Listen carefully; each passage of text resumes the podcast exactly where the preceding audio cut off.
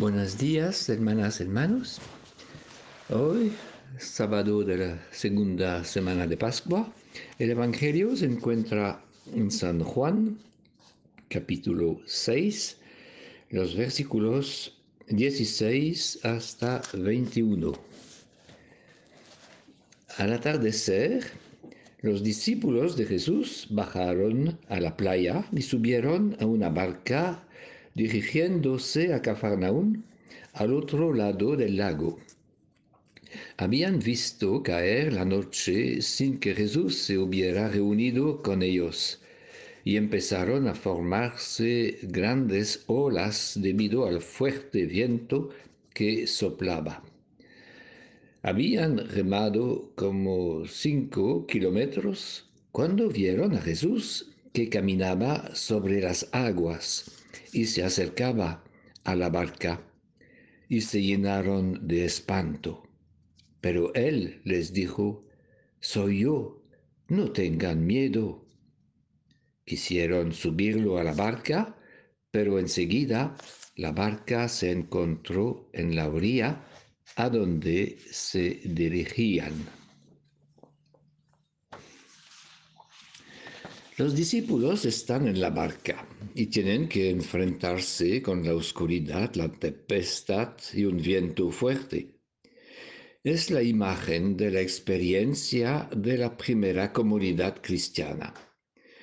Los hechos de los apóstoles nos cuentan las persecuciones y los maltratos, también los conflictos entre los de lengua griega y los de lengua hebrea.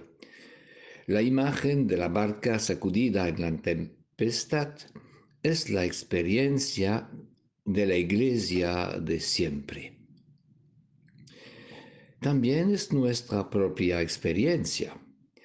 A veces nos sentimos abandonados, golpeados, angustiados, especialmente en estos tiempos necesitamos seguridad en un mundo de violencia y de incertidumbre donde no se encuentra un, apoyo firme. Quizás pensamos como los apóstoles, ¿dónde está Dios? Y siempre la respuesta de Jesús es la misma. No tengan miedo soy yo. Basta mi presencia.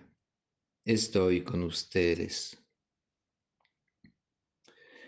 La organización de la primera comunidad cristiana, tal como nos cuenta los hechos de los apóstoles en la primera lectura, le dará la fuerza de cohesión necesaria para afrontar la tempestad que se acerca. De esta manera, la iglesia estará edificada en la roca y no en la arena. Las características de sus cimientos son expresadas en pocas palabras. Servicio de la palabra, oración y la caridad que se manifiesta por la preocupación de los más necesitados, la justicia en el compartir y por fin y sobre todo la presencia del Espíritu Santo. Entonces, es claro que la obra viene de Dios y no de los hombres y que nada puede destruirla. Como los apóstoles, los cristianos están todos en la misma barca conocerán también la noche y la tempestad. También tendrán miedo. Sin embargo, porque su vida comunitaria y personal tendrá esta base firme, superarán las pruebas porque escucharán la voz del Señor que murmura, soy yo, no tengan miedo. Todos los evangelistas nos cuentan el relato de la barca en la tempestad.